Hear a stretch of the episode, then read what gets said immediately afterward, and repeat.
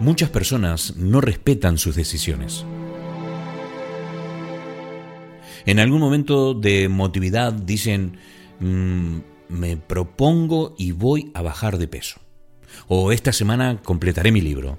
O voy a trabajar 10 horas diarias en mi proyecto y será exitoso, etc.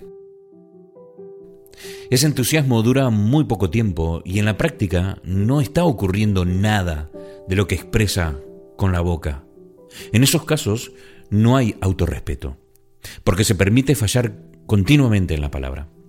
La determinación personal comienza desarrollando la suficiente autodisciplina para asegurarse que aquello que se dice se cumple. Es mejor tomar pocas decisiones, pero bien meditadas, y usar como regla de oro cumplir lo pactado consigo mismo. La determinación es clave, porque cada vez que se deja una pequeña ventanita abierta que contemple la posibilidad de fracasar, entonces se permite que el azar tome partido y quizás se fracase. Quizás sea ese el resultado. Las expresiones típicas que van contemplando la posibilidad de abandonar un proyecto son, vamos a ver qué sucede. O cualquier cosa tengo mi trabajo. O, en fin, yo tengo más ahorros y si esto sale mal, sale mal. Ese diálogo se vuelve negativo porque demuestra que no existe la suficiente determinación para triunfar y se piensa en la posibilidad de fallar como si, bueno, se tratase de una cosa trivial. Y esa actitud demuestra que no se trata de un sueño personal. Está científicamente comprobado que una afirmación es capaz de lograr propósitos complejos, deseos que a todas luces se ven como imposibles, y el poder de la mente demuestra que sí son posibles. Corría el año 2006 y viviendo yo en la isla de La Gomera, en Canarias, me puse en contacto con, con él, que estaba viviendo en ese momento en Shanghái, en China, y estaba en medio de un proceso de aprendizaje no solo del idioma, del chino, sino que además estaba tratando de, de empujar algunos proyectos personales y estaba en medio, como te digo, de un enorme proceso personal, un proceso de aprendizaje, de descubrimiento. Y en uno de esos mails que nos intercambiamos, eh, él me dijo, Poli, la determinación es clave. Yo prefiero pelear con un hombre talentoso y no con un hombre determinado a ganarme, porque la determinación es el arma más poderosa que tenemos los seres humanos. No sé si escuchaste esa frase de que el éxito es el 1% de inspiración y el 99% de sudor, de transpiración, ¿no? Y todavía lo recuerdo y tengo aquí eh, en pantalla esos emails que nos intercambiamos y dijo, para ejecutar se necesita una determinación a prueba de balas. La determinación es todo dijo en esa oportunidad. Y otra frase suya es, eh, no importa la distancia, lo que cuenta es tu determinación en llegar a la meta. Hoy vamos a hablar con esta persona. No te voy a decir cómo se llama, te lo voy a decir en unos minutos, cuando comencemos a hablar directamente con él. Prepárate porque se viene un programa impresionante. Estás escuchando el séptimo episodio de Animal de Compañía, desde la ciudad de Exeter, Inglaterra, Reino Unido. Mi nombre es Poli Flores. Comenzamos.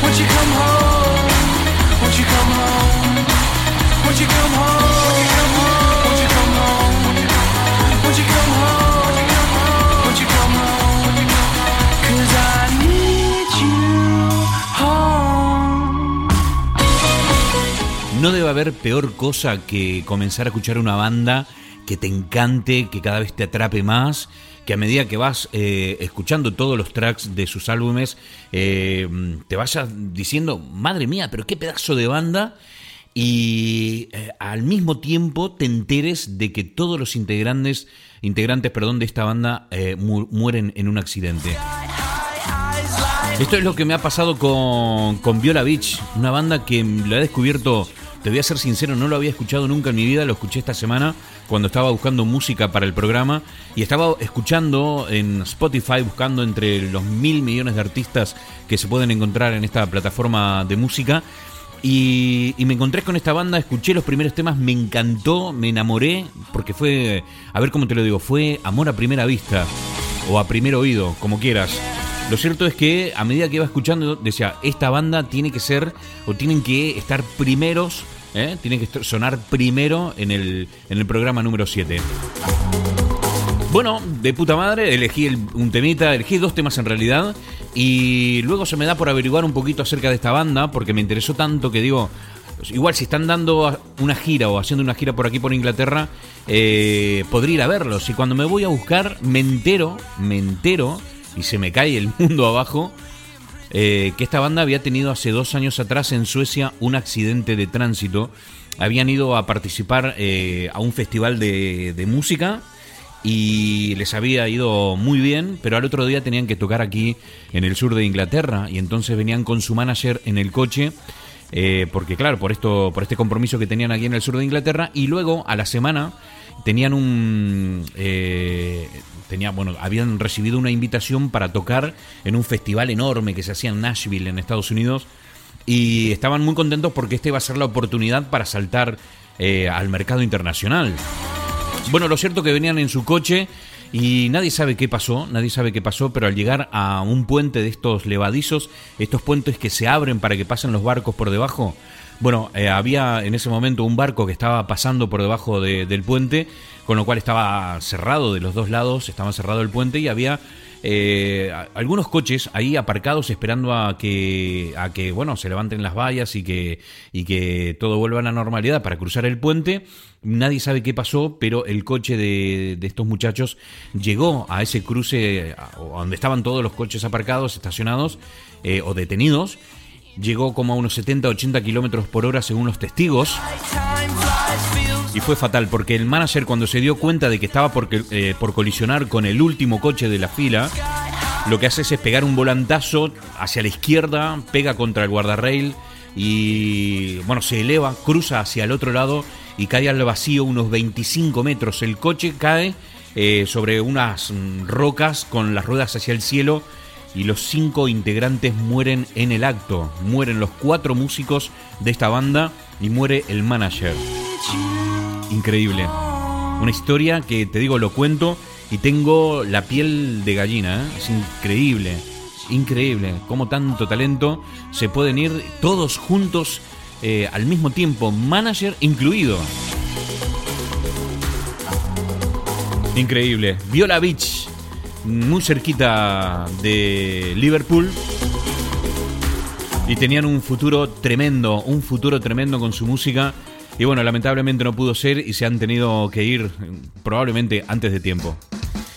Vamos a escuchar a continuación el tema con el que arrancaron, con el que se hicieron famosos. El tema se titula Boys That Sing. Un temazo. Qué pena, qué pena, qué pena me da decirte esta es una banda que acabo de descubrir y lamentablemente despedir. Viola Beach, Boys That Sing. Lo voy a poner desde el principio, no quiero pisarlo. Aquí va. Enseguida estamos con nuestro invitado de hoy. No te vayas, enseguida volvemos con más.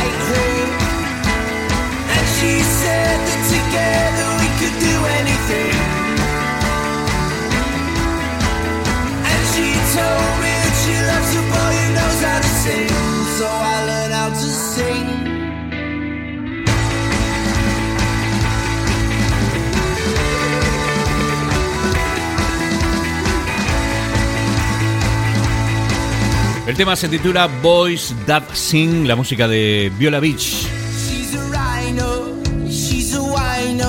Hay cosas que, que realmente me hacen pensar muchísimo, sobre todo cuando yo digo que el destino no existe, que vamos haciendo nuestro futuro conforme vamos caminando y vamos tomando decisiones.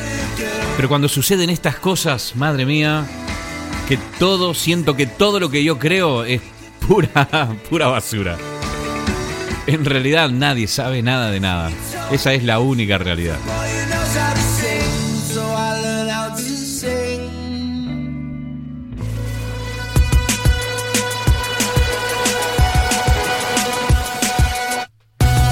Bien, continuamos aquí en Animal de Compañía. Una tarde como. A ver, ¿cómo te lo explico? Una tarde como las de siempre. Nublado, con ganas de llover. Es increíble, pero estamos ya pisando el verano y aquí en Inglaterra todavía no podemos decir estamos en verano. Pero bueno, la historia de siempre. Buenas tardes, buenos días, buenas noches a todos los que están escuchando este programa y que recién se han sumado a este séptimo episodio de Animal de Compañía. Hoy tenemos un invitado muy especial, muy, muy especial. Eh, tengo que decir que lo conozco desde la escuela primaria, cuando iba a la Escuela General Belgrano número 42 de la ciudad de Concordia, Entre Ríos, República Argentina. Y hay un par de cosas que me acuerdo de, él precisamente, de este invitado del día de hoy, que ahora te voy a decir quién es.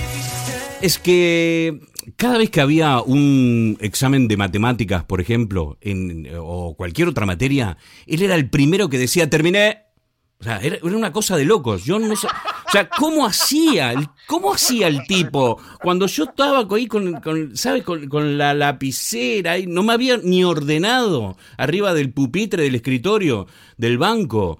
Él ya dijo, terminé. Y, lo peor de todo es que uno dice, vale, él era el primero que decía terminé, pero después las notas eran horribles. No, el desgraciado siempre sacaba nueve o diez y yo decía, ¿cómo hace? ¿Cómo hace? Bueno, esa es una cosa que me acuerdo. Otra cosa que me acuerdo es una vez fui a la casa a jugar y veo arriba de la mesita de luz o, o la mesa esta donde tienen el cuarto para estudiar y veo un libro súper gordo y miro la tapa y era un libro sobre estrategias de ajedrez. O sea, yo me quedé alucinando. Estrategias de no sé qué ni de quién, porque era, eh, era, creo que, si mal no recuerdo, las estrategias de un gran jugador de ajedrez. Eh, y él estaba leyendo eso y yo decía, madre mía, ¿Cómo alguien puede leerse un libro de esta naturaleza? Pero bueno, supongo que siempre fue diferente. Gonzalo, Gonzalo siempre fue diferente. Eh, en lo personal, en lo personal siempre fue un adelantado para mí. Y, eso que fue en la escuela primaria, porque luego ya en la escuela secundaria le perdí muchísimo el rastro, porque íbamos a escuelas diferentes. Y luego ya cuando el tiempo pasó, que me fui de la ciudad, un día, y esto es increíble, un día mm, vengo de visita a la ciudad y paso frente a una librería que era, si no me, si no me equivoco, era casi Quintana y Pellegrini, algo así, no recuerdo bien. Eh, después de tantos años casi no recuerdo las calles de mi ciudad. Bueno, total, que yo estaba parado frente a, la librería esta y veo un libro que decía Cómo hacer negocios en Internet, de Gonzalo Arzuaga. Y digo, no, otra vez, Gonzalo, otra vez sorprendiendo, pero ¿qué es esto? ¿Cómo hacer negocios en Internet cuando en mi puta vida había entrado a Internet todavía el pibe ya había escrito un libro de cómo hacer negocios en Internet. Estamos hablando de mi querido amigo Gonzalo Arzuaga. Gonzalo, muy buenas tardes. Bienvenido a Animal de Compañía. ¿Cómo estás? Hola, Poli, un placer. La verdad que no, me acordaba lo de, la, escuela primaria, pero estuvo divertida la anécdota. Ponele que haya sido verdad. La verdad que estuvo muy increíble. Y ajedrez juego hace muchísimos años, desde los seis años. Sí. Y sí, es verdad, estudiaba y tenía libros, y sí, sí, es verdad, Y después en el 96 escribí ese libro. Eh, yo tenía 25 años, fue mi primer libro, Negocios en Internet. Y qué bueno que haya llegado a Concordia también, está bueno. Pero era muy temprano entonces. Eh. Si agarrabas el libro se te rompía todo, las páginas saltaban por el aire, pero, pero estuvo muy buena, la experiencia estuvo muy buena.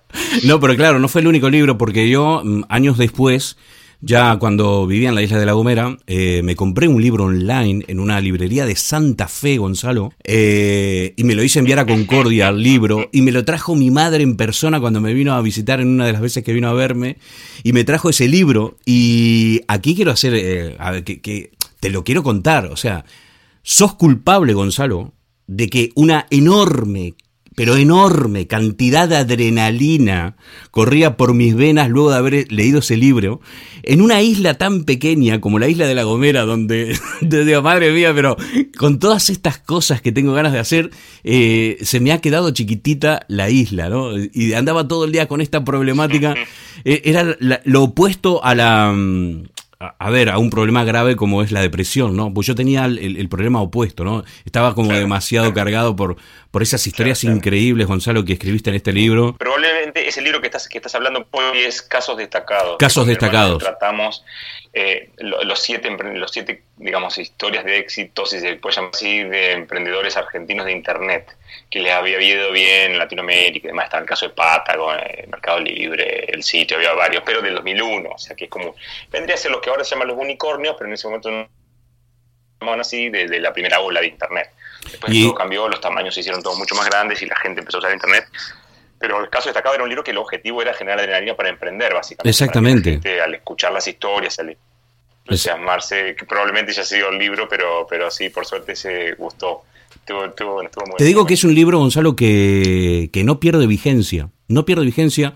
Y te digo por qué. Porque en el fondo, ah, al margen de las tecnologías que se manejaban en esa época para, para emprender negocios en Internet y demás, eh, al margen de eso, lo que verdaderamente importaba de aquel libro, Gonzalo, eran las historias que había detrás, ¿no? De, aquello de que detrás de un éxito hay un montón de fracasos, ¿no? Y de lo al límite que estuvieron muchos de estas personas detrás de grandes negocios que luego, bueno, tuvieron un valor increíble en el mercado. Eh, pero que no fue fácil, ¿no? Y esta cosa, esta cosa de que yo al día de hoy, cuando estoy un poco falto de, motivación, Gonzalo, te, te confieso, abro el libro y me pongo a leer alguna de las historias, porque siguen motivándome cómo estas personas, aún estando al límite, siguieron apostando por su idea, ¿no? Y al final lo consiguieron. Y creo que ese, ese libro eh, no, va a morir nunca. Te confieso que yo, te confieso que yo también, que yo también a veces se lo agarro lo leo de 20 años después. Sí, sí, sí, sí, fuera joda. me, me, me, logra transmitir la misma, y, y, digamos, también leo muchas biografías, también leo muchas historias de gente online, en libros, papel, y, y sí, el objetivo lo sigue cumpliendo históricamente cuando uno lee la persona Sí. Rockefeller y entonces tuvo todo servido y cómo hizo de 100 millones a 120 millones, sino que de cero. Y el hecho, de hecho, hace poco salió un reporte en la revista Forbes, creo, en Argentina, de los, no sé si eran 50 más ricos de Argentina y creo que había, no, 30, bueno, un porcentaje muy, 20 de esos 50 lo habían hecho ellos en una generación y quizás en 20 años, la verdad que como eran billonarios todos. la verdad que muy Sí, sí, sí, muy interesante y se puede, básicamente el mensaje, el mensaje está claro y lo que uno quiere transmitir es eso. Lo que pasa es que después me picó el bichito de, los libros y ahora ya escribí, este, acabo de terminar y sale el primero de julio en Argentina en mi libro número 11 que se llama Criptomonedas, que habla de un fenómeno nuevo que va a ser creo más, más potente que el tema de Internet lo fue en el 96, ¿no? En ese entonces, en el 96 cuando estábamos con Internet parecía que era un juego, había 30.000 usuarios en Argentina, era como muy estaba todo muy incipiente. Pero se veía el potencial en esa época, ¿verdad? Era, era, se veía que iba a ser una revolución. Eh, ¿Lo mismo pasa con las criptomonedas ahora o no? Mm, no, mira, me parece que en aquel entonces se, se, veía menos, se adivinaba y se imaginaba y se jugaba con que podía llegar a ser grande, pero nunca el, eh, arrasar el planeta como fue, que fue arrasador la fuerza de Internet. Eh, ahora, con esto de las criptomonedas, creo que va a ser mucho más profundo aún porque porque habla de industrias que son interesantes al bolsillo del ser humano, como es los ahorros, la posibilidad de, de, tener su dinero al futuro. Nosotros trabajamos con en Argentina con el dólar como, como moneda dura, porque solamente se, eh, tiene inflación solamente de 2% anual, pero si lo, proyectas en 30 años, perdiste la mitad de la plata. Madre mía. Eh, y eso es una moneda dura, a diferencia de ahora de las criptomonedas, como por ejemplo Bitcoin, que son monedas mucho más duras porque son deflacionarias. Entonces, eh, no tienen inflación y realmente es toda una revolución. Y eso es la punta del iceberg, es realmente la punta. Cuando yo empecé hace un año con esto, en mayo del año pasado, y cuando, entras a, cuando empezás a adentrarte y a, investigar y a estudiar el fenómeno y la confluencia de fuerzas y, de áreas del, conocimiento humano, desde eh, teoría de los juegos, desde economía, desde matemáticas, desde criptografía. Hay un montón de, ciencias que confluyen en una que es toda esta ciencia de la criptoeconomía y es, este, esto no empezó todavía. Yo hago el, paralelismo que muchas veces la gente me dice que no es muy feliz el paralelismo, pero eh, o la comparación, lo que quieras, pero a veces que es gráfico y es como que antes vos entre esta red de computadoras que se llama Internet se podían pasar datos, o sea, como si fueran libros, ¿no? Y ahora, además de libros, por esos mismos canales se puede pasar dinero, billetes, plata. Eh, técnicamente no es así porque en definitiva vos podés decir, bueno, tenías el home banking, no, no, pero el dinero es solamente digital con estas criptomonedas. Y es como si el cuerpo humano, por las venas que siempre le corrió sangre, además ahora le puede correr agua. Madre mía. Entonces vos decís, pero, pero, pero eso no se puede. No, no, sí, sí, digamos, ahora se puede, entonces no tenemos ni idea cuáles son los impactos. El único impacto que se me ocurre, que en ese caso si fuera a ser real, es que no voy a tomar agua, pero más que eso no se me ocurre y es, eh, increíble, realmente el, potencial es increíble y esto está empezando recién. Este libro que, escribiste se titula Money 2.0, ¿verdad? ¿O, es otro? En, en, realidad, en realidad originalmente se titulaba Money 2.0, después hablando con la editorial y lo, terminamos castellizando y terminamos adaptándolo y, criptomonedas nos pareció un nombre un poco más sí, interesante. abarcativo, o lo que sea, pero... ¿Y este libro está dirigido... ¿A, quién está dirigido, Gonzalo, este libro? ¿A gente que tiene, digamos, un dinero, un capital y, quiere invertir o, a Doña Rosa? Porque me imagino que esto no es para todo el mundo. Eh, idealmente mi estilo es bastante como llano, muy como sencillo y la idea es eh, empezar a explicar un poco de qué se trata esto. Eh, el objetivo es de llevar de 0 a 100 a quien quiera básicamente hacer algo con sus ahorros o como nada de punto de vista de inversión.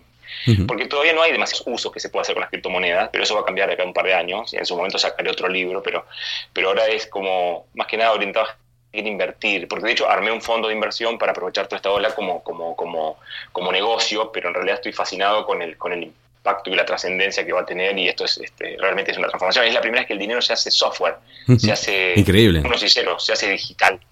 sí, es como nosotros estamos acostumbrados a ir al banco porque la generación está acostumbrada al banco, pero las generaciones nuevas de mis hijos tienen 5 y 10 años, creo que ir al banco va a ser cuando tengas que explicarle y tratar de convencerlo de por qué es útil tener que pagarle a alguien para que te guarde tu plata y que te la deje solamente acceder hasta las 6 de la tarde y los feriados no, y los fines de semana tampoco, y si quieres hacer una transferencia internacional va a tomar una semana, es como que te van a mirar como diciendo, pero, pero, pero me parece ridículo, y nosotros nos parece normal porque así fue como nos criamos y así fue como crecimos, nos parece obvio que un banco es un banco porque te da tarjeta de crédito, pero nunca lo cuestionamos.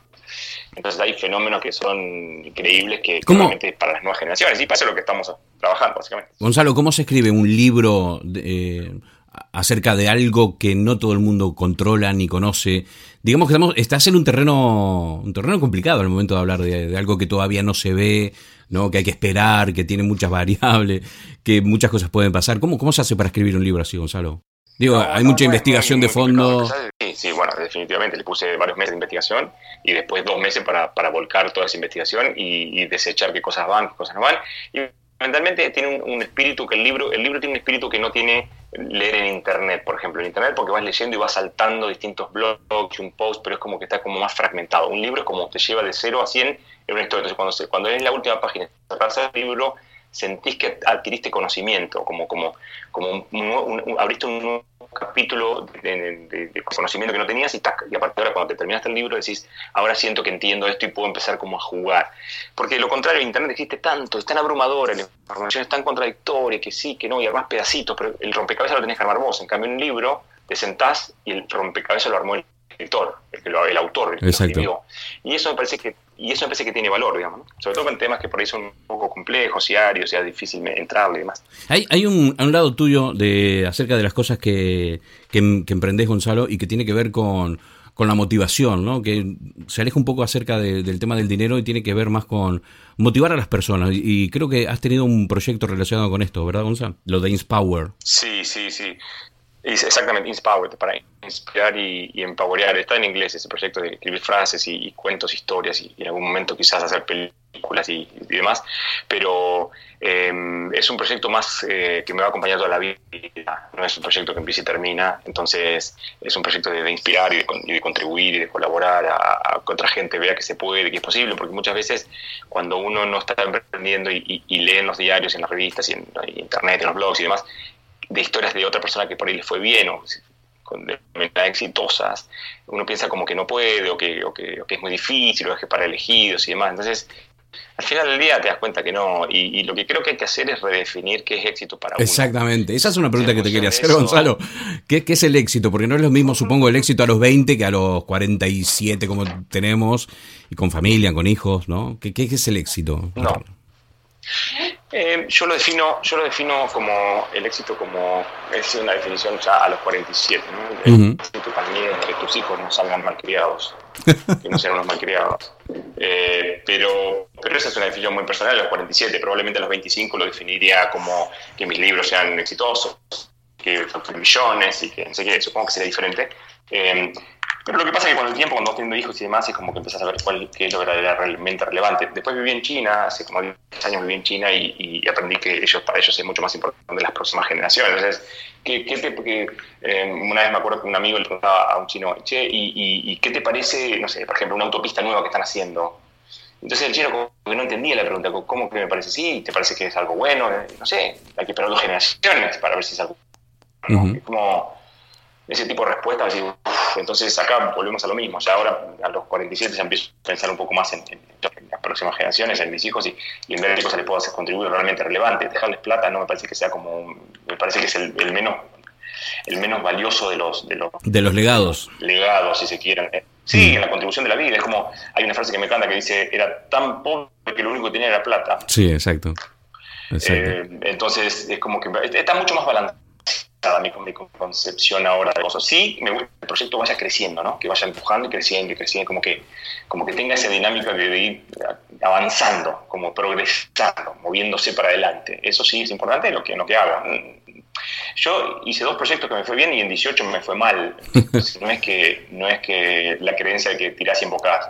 No, hay, que, hay que entrenar mucho para pero, digamos, la edad también es importante, ¿no? La edad, es importante porque te da una perspectiva diferente sobre la vida, ¿no? Sobre las cosas en realidad, sobre lo que uno define como éxito. Porque al final del día, uno, ¿qué es lo que quiere? Sentarse con sus hijos, estar tranquilo, saber que uno cuando entra a casa eh, encuentra su oasis, ¿no? Estar ahí en paz y las cosas se reducen al final. Sí, sí, sí. Sí, sí, y no, quiere decir que tengas un hogar pacífico y tranquilo y, todo, y, cuando llegas al hogar todos te van a aplaudir, te van a dar besos, ya. Quizás van a estar haciendo sus juegos y van a estar con amigos y, por ahí te hace un berrín, es como, no es perfecto, pero en términos generales como, como un único, un lugar lindo, un lugar que uno que, sienta como que es, pertenece, que es amoroso, que pero bueno, es como por ahí más profundo sentido, no es que no quiero pintar la foto perfecta que entre ya mi mujer bañada y todos divinos y los No, claro, claro, claro. No, no es eso, no es esa la realidad. No, no, la realidad es como la de cualquier familia, pero si en el fondo sentís que estás bien, que perteneces a ese lugar, que estás contento, que puedes hacer lo que, lo que puedes hacer para, para que todos estén bien y demás, eso es, lo que, eso es lo que me parece valioso y acompañar a cada uno. Es, una de las frases que me gustó muchísimo, de todas las que, de todas las que has dicho, Gonzalo, una de las frases que más me ha gustado eh, es esta de que eh, mejor que el talento es la determinación. Eso me parece, me parece clave.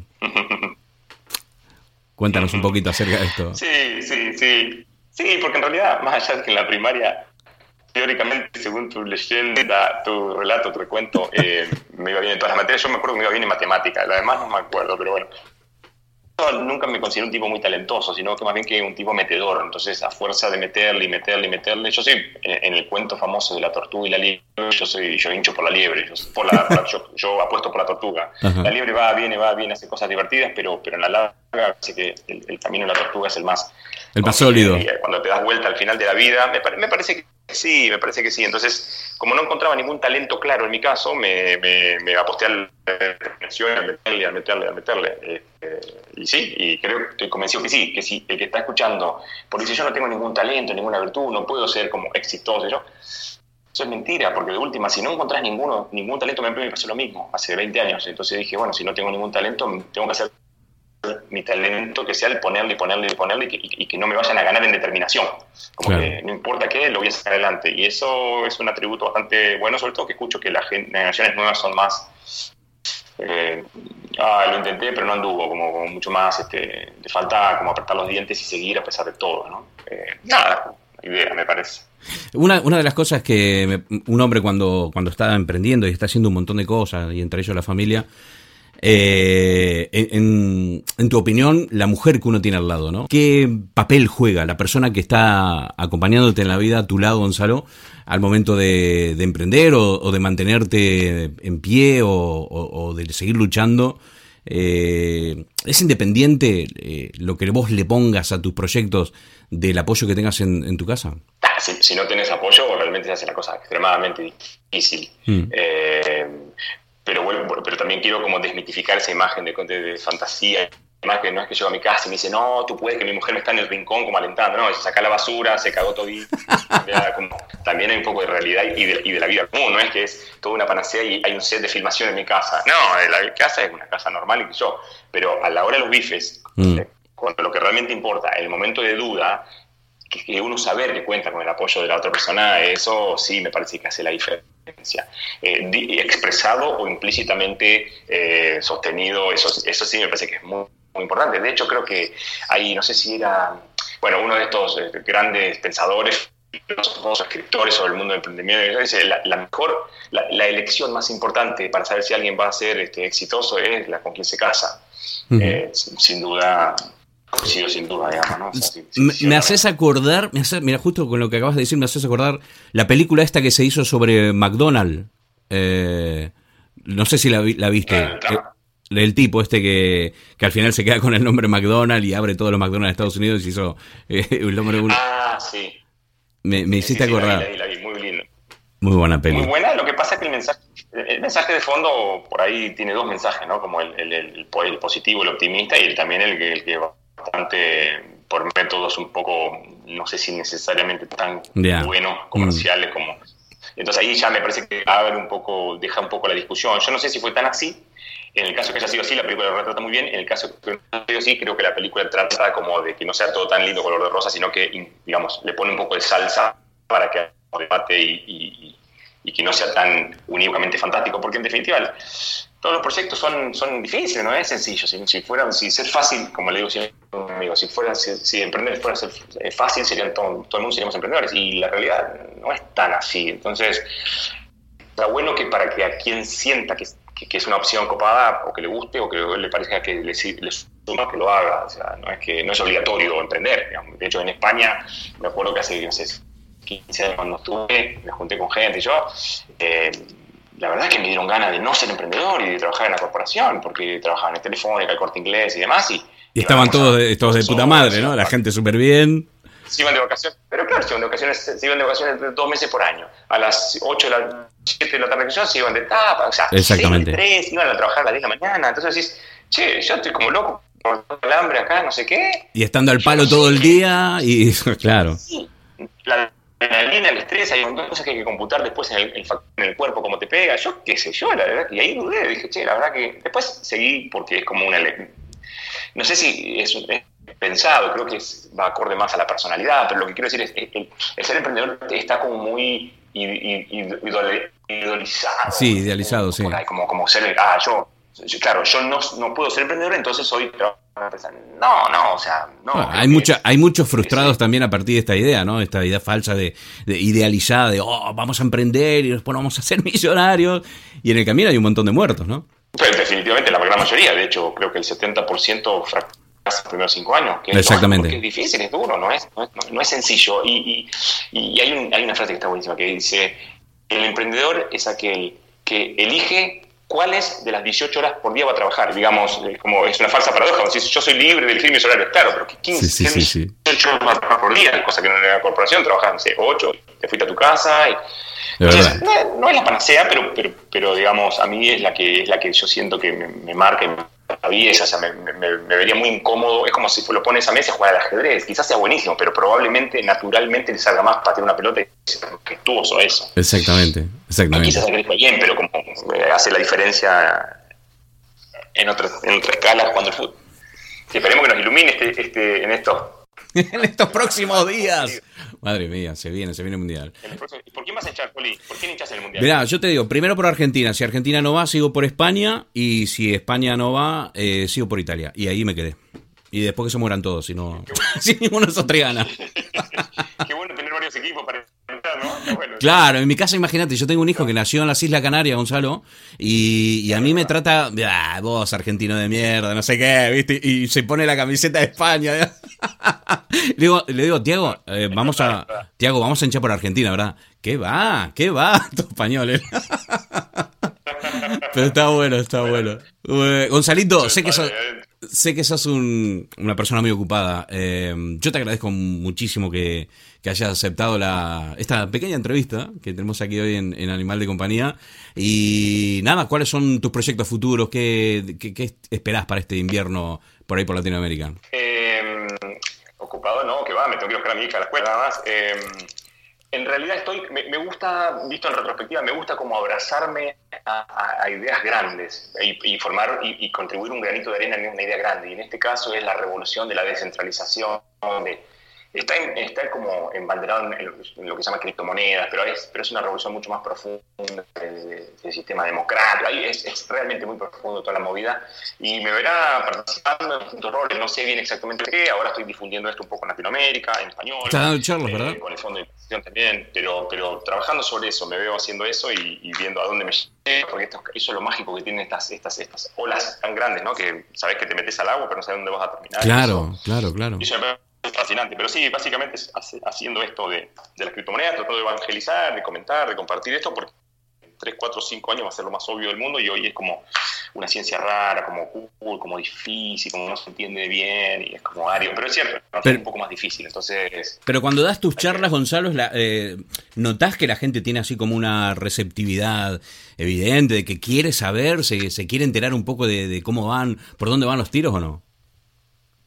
Sí, yo creo que sí. De todas maneras, las charlas que te digo son las charlas que me invitan a mí ser eh, sticker, entonces probablemente esas charlas estén vinculadas con gente interesada. Claro, sí, sí, enfocadísimo. Mm. Por ejemplo, en, una, en, un ambiente informal, un cumpleaños, eh, no es que ando predicando y lo agarro a todo el mundo y lo voy y lo cuento. No, no que fluye, pero sí, hay interés y el tema es que lo notas más claramente cuando hay una ola de, subida de precio, es como que se acercan más porque les interesa el tema de, hacer plata. Claro. Eh, pero que está bien, digamos, ¿no? Está bien, no, importa cuál es la, no importa cuál sea la motivación, lo importante es que, la gente se empiece a interesar y a escuchar y a acercarse. Y después que decían qué hacer, si invertir o no invertir, si invertir mucho, invertir poco, no invertir nada, seguir leyendo o seguir haciendo lo que están haciendo. Porque tengo un amigo con Core que eh, se dedica a los arándanos. Y está bien el seguir con arándanos 10, no sé, hace 10 años que hace eso y le encanta. ¿Y por qué se va a poner a hacer cosas de criptomonedas? No tiene nada que ver. Si claro. le, encanta, le encanta la producción de arándanos y está fascinado y te, habla fascinado de lo que está haciendo. En ese caso, que siendo arándanos porque todos lo necesitamos para comer. claro, claro. No, hace falta. Que todo el mundo se dedique a, esto, exacto. No, definitivamente no. Y necesitamos dentistas, y necesitamos doctores, necesitamos contadores, o sea, se necesita un montón de cosas que, está bueno que sigan haciendo lo que, lo que les gusta hacer. Exacto. Básicamente. Exacto. Pero mensaje es, dentro de lo posible, hacer lo que uno le gusta y lo que, lo que siente que vino a hacer. Y eso está bueno. Eso es, un poco el mensajito, digamos, que quiero como... Que, quede, digamos. Y demás. Perfecto. Sí, sí, sí. Bueno, Gonzalito, nada.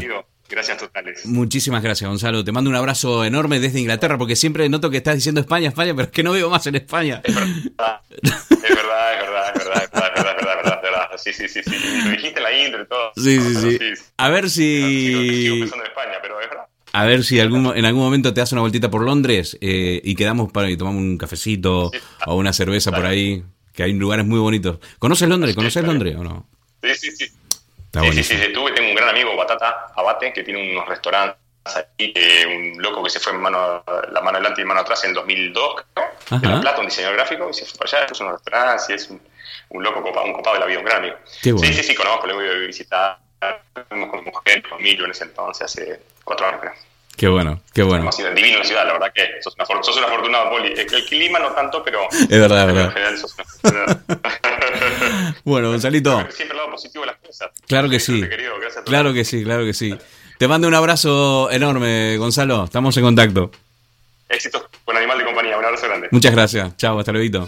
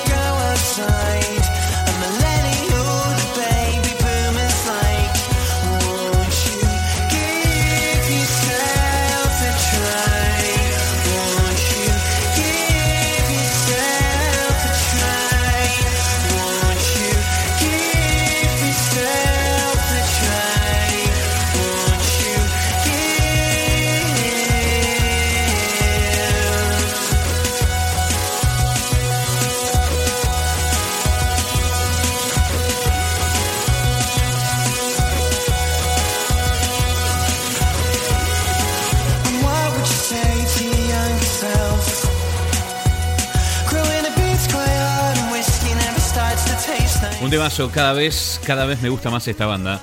Se llama 1975 la banda. Y este es el último trabajo 2018. Give yourself a try.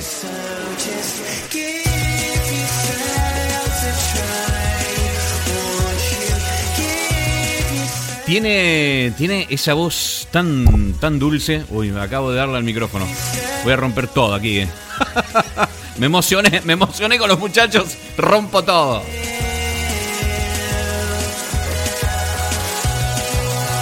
Bien, quiero agradecer, eh, quiero agradecer a Gonzalito Arzuaga, un grande, un grande realmente que, bueno, aun cuando tenía que ir a buscar su hijita al colegio, ya que se le hacía la hora, él nos dio 15 minutitos eh, para charlar con nosotros y la verdad que se jugó.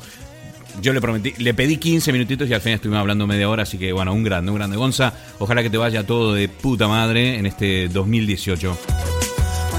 Bueno, y el 19 y el 20 y toda tu vida, ¿no? Eso se entendió, ¿no? Bueno, eh, a ver, eh, ¿cómo te puedes comunicar con, con Animal de Compañía? Es muy simple, lo puedes hacer a través de nuestro Facebook. La dirección es www.facebook.com barra Animal de Compañía, el podcast. Repito, facebook.com barra Animal de Compañía, el podcast. También puedes dejarnos un mensajito de voz en nuestro nuevo número de teléfono, porque claro, ahora el programa, ya sabes, tiene su propio WhatsApp, y es el 0044 0759 706 9643. Te lo repito, fui muy rápido, ¿no? Vamos, vamos más despacio.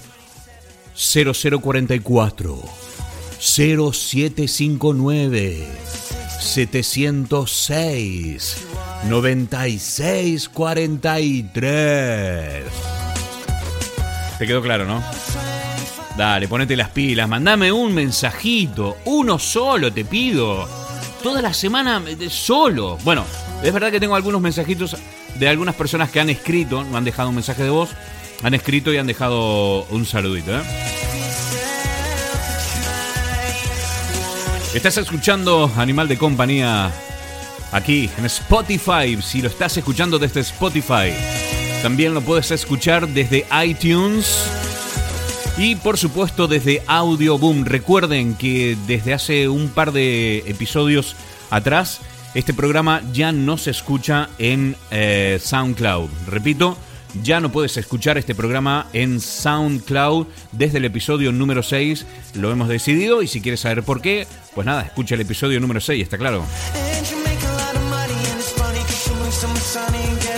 Vamos a escuchar otro temita que, que me encanta, me encanta y bueno, creo que es un buen momento para escucharlo. Se llama There's a Honey. La banda se llama Pale Waves y está de puta madre.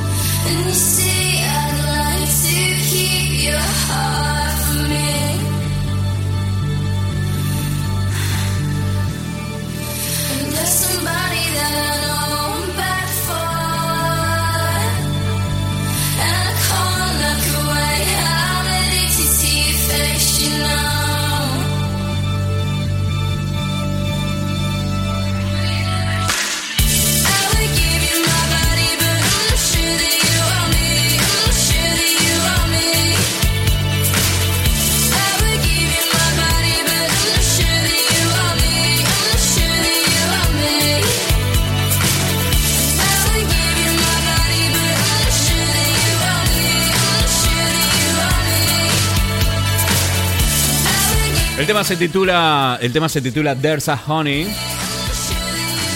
Pale Waves. Me encanta, tiene, tiene su onda, ¿eh?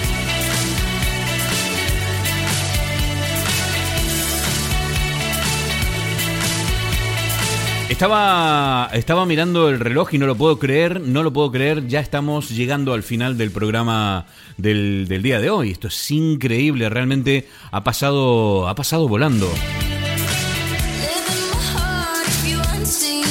Me voy desde este. Me voy de este episodio número 7. La verdad que muy contento, muy contento por. por bueno, la compañía de todos ustedes que cada semana, o sea, semana tras semana, me va sorprendiendo. Lo veo en las estadísticas.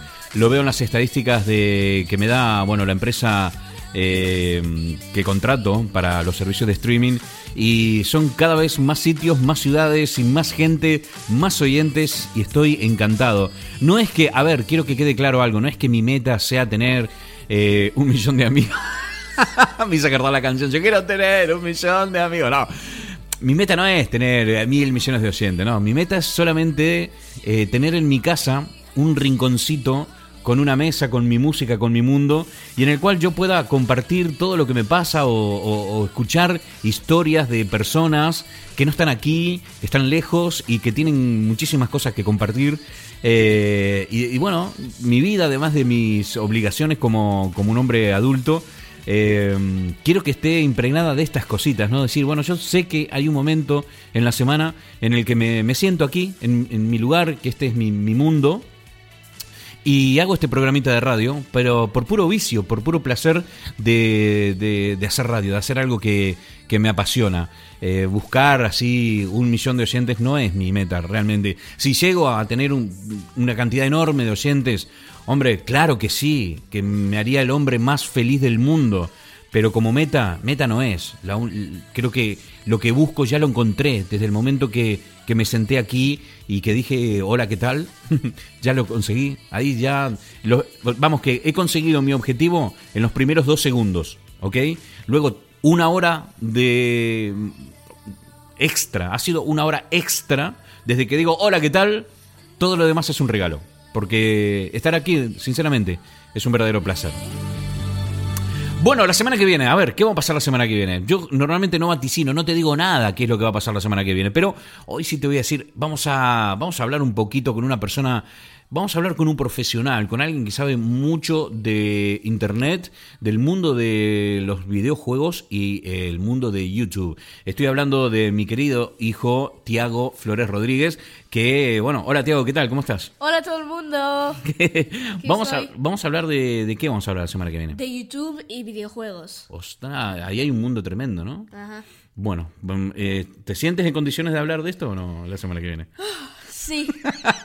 ¿Un poquito nervioso? Uh, sí.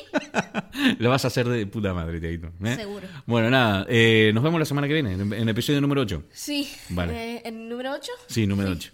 Perfecto. Venga, Tiago. Adiós. Adiós. qué grande, qué grande, me encanta. Bueno, a ver, tengo un temito aquí, tengo un temito aquí que me quiero despedir con él, que está impresionante. Eh, voy a cortar este tema. Esto es en, puro directo, ¿eh? Esto no, no, aquí, aquí no, no, te vamos a engañar. El tema se titula Peace and Love, obviamente, no podía ser de otra manera. Y la banda se llama Band. Eh, hoy no te voy a contar nada de Band, pero no va a ser la última vez que escuchemos música, mm, que escuchemos música de esta agrupación. Band. Peace and Love y con este tema nos estamos despidiendo hasta la semana que viene en el episodio número 8 de este animal de compañía. Mi nombre es Poli Flores y esto ha sido un verdadero placer. Chao, hasta la semana que viene. Desde Exeter, Inglaterra, Reino Unido. Chao.